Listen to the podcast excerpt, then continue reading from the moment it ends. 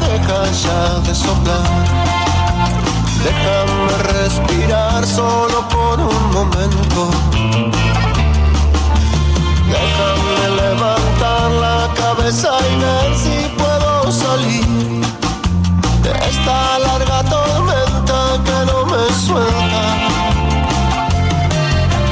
Viento fuerte del mar, deja, deja ya de soplar.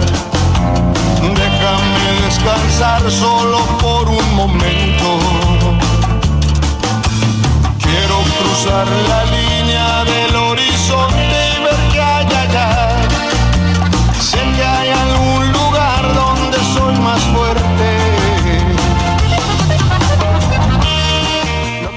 15 minutos nos separan de la hora 11 en todo el territorio nacional. La temperatura en la ciudad de Apóstoles 25 grados, cielo despejado. Vamos a tomar contacto con nuestra primera entrevistada. Nos vamos a ir a la provincia de Formosa porque hace días estamos conociendo el horror que se vive en esta provincia del territorio argentino, aunque parece que no lo fuera. Eh, vamos a tomar contacto con Julieta González, ella es periodista de Formosa. Eh, si mal no me equivoco, ella me va a corregir, eh, fue una de las periodistas que estuvo detenida por la policía de Gildo y Fran. Julieta, buenos días, gracias por tu tiempo. Buenos días, Gastón. Buenos días también al equipo y a toda la audiencia. Tengo la voz todavía recuperándome tras eh, lo que fue el viernes 5 de marzo, que terminó con mi detención. Pero bueno, espero que salga lo más prolija que, que se pueda esta, esta entrevista. ¿Por qué te detuvieron, Julieta? Me detuvieron porque mm, me encontraba cubriendo periodísticamente eh, una movilización eh, que convocó la ciudadanía formoseña para repudiar la vuelta a fase 1 en la ciudad de Formosa. Y mm, yo me, me encontraba eh, tomando fotos porque se desató una brutal represión eh, donde la policía en un momento, digo después de varias horas de confrontar con los manifestantes, se decidió a detenerlos. Yo cuando veo en una esquina que a, un, a dos chicos, que en ese momento juzgué que eran menores de edad, eh, los estaban deteniendo, me acerco con mi cámara de foto, con mi teléfono celular para, para grabar y tomar imágenes ¿no? de esa situación y logro ver que la situación se volvía absolutamente excesiva, eh, excesiva en cuanto a la violencia que ejercía la policía contra estos chicos que ya estaban reducidos en el suelo. Entonces atino a gritarles que cesaran con la violencia, que cesaran con la represión y bueno, recibí no igual violencia, igual represión hacia mi persona por un policía que me sacó del lugar para que no siga tomando fotos y procedió a, a mi detención durante ocho horas. ¿Allí te alojaron en una comisaría? ¿Cómo fue? Sí, me alojaron en una comisaría, al principio me, me, arrinconaron en una pared, ¿no? Cuando me tenían reducida, yo pedía todo el tiempo que, me digan a dónde me iban a llevar, yo no dejaba de gritar tampoco que era periodista, eh, pero cuando ya vi que la situación no iba a retroceder, les pedía por lo menos que me digan a qué comisaría me iban a llevar, me dijeron que me iban a llevar a una comisaría, como vieron que estaba en un vivo, un poco para tranquilizarme también, cuando me subo al, patrullero veo que me están llevando a otro lugar distinto de lo que era esa comisaría. Eh, y ahí nuevamente logro grabar un vivo porque la policía nuevamente no me decía dónde me estaban llevando. Me estaban llevando en, definitiva a otra comisaría que era totalmente lejana donde me iban a disponer primero. Y bueno, ni bien llego a la comisaría esta, lo primero que hacen los comisarios es pedirme que entregue mi teléfono celular y mi cámara de fotos. Entiendo yo en ese momento que fue para borrar todo el contenido que yo había recolectado hasta ahí. Eh, y yo eh, en ese momento también agradecí ser abogada ¿no? y conocer un poco mis derechos, así que me puse firme en que no me podían incomunicar, que no me podían sacar mis objetos personales sin antes notificarme cuáles eran los delitos que se me acusaban. Y así permanecí en esa comisaría eh, por cuatro o cinco horas, que finalmente se me notificó, pero bueno, yo ya estaba en una celda, eh, mis abogados pudieron llegar eh, inmediatamente, así que se les entregué, les entregué a ellos mi teléfono celular y mi cámara de foto para que no tenga disposición la policía.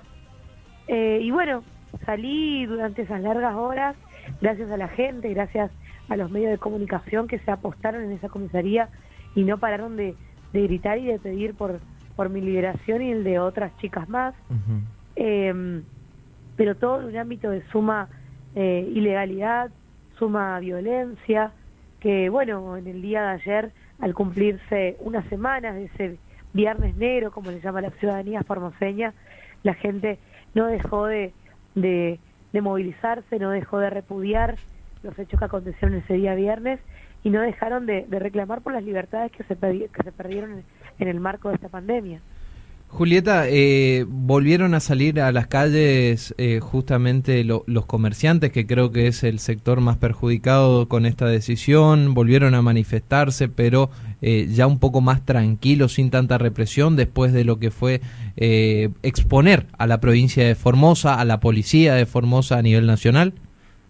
Totalmente, los, los, comerciantes y en especial los, los sectores gastronómicos, los negocios, los negocios que nunca pudieron abrir, los gimnasios, las académicas, el sector artístico, eh, son los que más se han movilizado en, en, estos días, que no cesaron, ¿no? A pesar de, como bien decís, de aquel día viernes que terminó con una represión que lejos de doblegar a la ciudadanía, lejos de causar más miedo, eh, la gente cobró fuerzas para aún así estar todos estos días en las calles.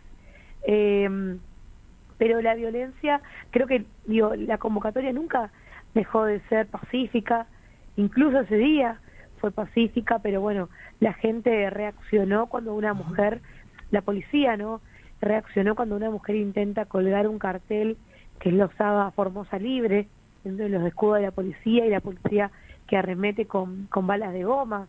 Hay una foto que está circulando y que muchos medios, ¿no? A nivel nacional lo están eh, eh, lo están colocando en sus portadas, que es una mujer que tiene en todo, en todo el pecho y cuello balas de goma, que fue cuando ella intenta colgarnos este cartel, eh, que al advertir esa situación fue respondida por los manifestantes, obviamente, en una contienda que no cesó, pero aparte de esa situación, las convocatorias nunca dejaron de ser pacíficas.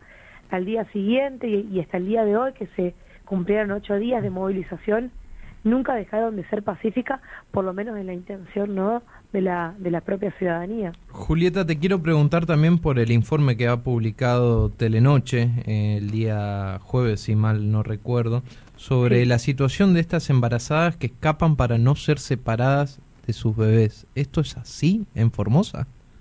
Esto existe en Formosa y existe hace mucho tiempo el trato desigualitario, el trato inhumano con el cual están hace mucho tiempo, ¿no? Conviviendo nuestras comunidades aborígenes eh, y en especial la del oeste formoseño, que desde que empezó esta pandemia han, sido aislados. Ellos han sufrido también una brutal represión cuando exigieron la entrega de, de, un cajero automático para poder cobrar. Eh, y la policía los reprimió con mucha dureza, los encerró, eh, algunos los llevaban a otros a centros de aislamiento dispersos en distintas localidades de la provincia, los separaban. Y lo que ocurre con, con estas mujeres, con las mujeres embarazadas en el oeste formoseño, que son mujeres que se encuentran en total peligro porque ellas aíslan en el monte eh, y tienen miedo de contar que van a ser, que van a dar a luz porque las llevan en, en, en, las llevan a hospitales, las obligan a hacer cesárea y a los bebés las traen no a, a, Formosa y a ellos los dejan ahí, los separan durante el tiempo que dure el tratamiento, que vean que estén bien, pero tiene que ver con, con, con tratos que, que han encrudecido a, a, cómo se cómo a cómo se, se los tratan en definitiva a los pueblos originarios, pero que están que este gobierno justifica en el marco de esta pandemia. Les dicen, bueno, vas a dar a luz, te llevamos a un hospital, eh, pero tu hijo va a permanecer acá o lo vamos a trasladar a otro hospital y ustedes se tienen que quedar acá. Eso es lo que eh, tienen tanto miedo y aún así denunciaron en este informe que, que bueno, realizaron ¿no? el equipo de TN y de Telenoche también.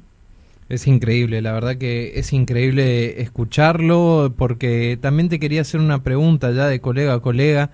¿Cómo es trabajar, cómo es informar en la provincia de Formosa? Tengo entendido de que la mayoría de los medios son adictos a la gestión de Gildo y Fran. Así es. Son todos medios militantes, le decimos acá a Gildo y Fran. Somos muy pocos los medios de comunicación que lo hacemos de manera comprometida, ¿no? Con lo que pasa, eh, independientes, ¿no? También, eh, y, y, y, si, y con esto, a pesar de estos pocos medios que existen, sí hay eh, muchos periodistas que quizás no cuentan con el aval del medio con que trabajan, pero sí lo hacen desde sus cuentas, ¿no? De sus redes, eh, aún así informando y cubriendo todo lo que viene pasando hasta acá, las denuncias que se vienen haciendo en lo que tiene que ver con la violación a los derechos humanos acá en Formosa. Eh, y trabajar, uno cuando asume ¿no? la, labor eh, periodística, que sabe que lo va a hacer de manera comprometida, que sabe que lo va a hacer para denunciar alguna que otra cuestión que pase acá en Formosa o que no eh, comparta ¿no? la línea con la que viene gobernando Gilles Infran, sabe que del otro lado va, va, va a sufrir persecución, va, va a sufrir censura, eh, va a, a, sufrir ¿no? las consecuencias de ser un, un, medio o un periodista que no comulgue con, con lo que diga Gilles Infran, creo que eso lo asumimos desde el primer momento, pero no nunca pensamos que, por lo menos yo nunca pensé que iba a sufrir la mano dura con tanta impunidad, ¿no? Que me iban a detener con tanta violencia en medio de una movilización, en medio de tanta gente, a pesar que yo gritaba que era periodista. eh, nos ha mostrado la peor cara eh, y hasta acá creo que todos aguantamos la persecución, la censura, no poder participar de actos públicos, no poder preguntar, pero nunca pensamos que lo íbamos a vivir tan en carne propia, ¿no? Esto de de detenernos, incomunicarnos y, y, y sufrir la, represión no policial en momentos donde nos encontrábamos cubriendo periodísticamente la, la, manifestación. Eh, Julieta, ¿qué ha dejado la visita de referentes opositores a nivel nacional? Sabemos que la ex ministra de Seguridad, Patricia Bullrich, estuvo allí. Así es, Patricia Bullrich, el legislador eh, Waldo Wolf, también el lunes viene Mónica Frade. Eh, nos deja eh, un sentimiento de apoyo, eh, un sentimiento de que por fuera de la provincia la situación se está visibilizando, que el pueblo argentino está acompañando, que no estamos solos, a pesar de, de ser una provincia tan cerrada, ¿no? Y nos deja eh, el, la confianza y el apoyo, ¿no? Para seguir adelante a pesar de, tanta política de miedo que se ha ejercido hasta acá creo que hoy, hoy hace minutos nada más, en la madrugada conocimos una noticia que es una libertad más, ¿no?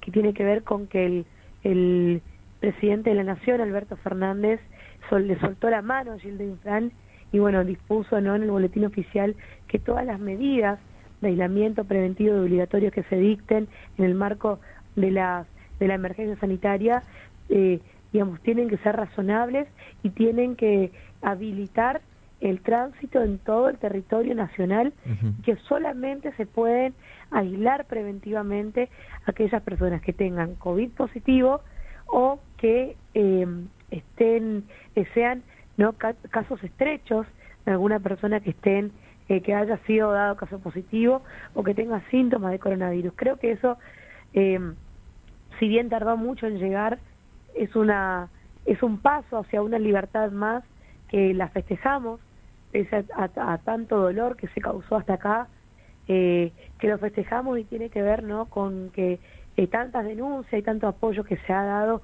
tanto por los legisladores nacionales y por la propia gente en todo el territorio nacional, lo ha puesto no en un cerco al presidente de la nación para por fin no reconocer lo que hasta acá se ha denunciado. Julieta, ya para finalizar, te quería preguntar, la otra vez también hablábamos con un colega tuyo de la provincia de Formosa y me gustaría conocer por qué gobierna hace casi 27 años Gildo y Fran la provincia de Formosa.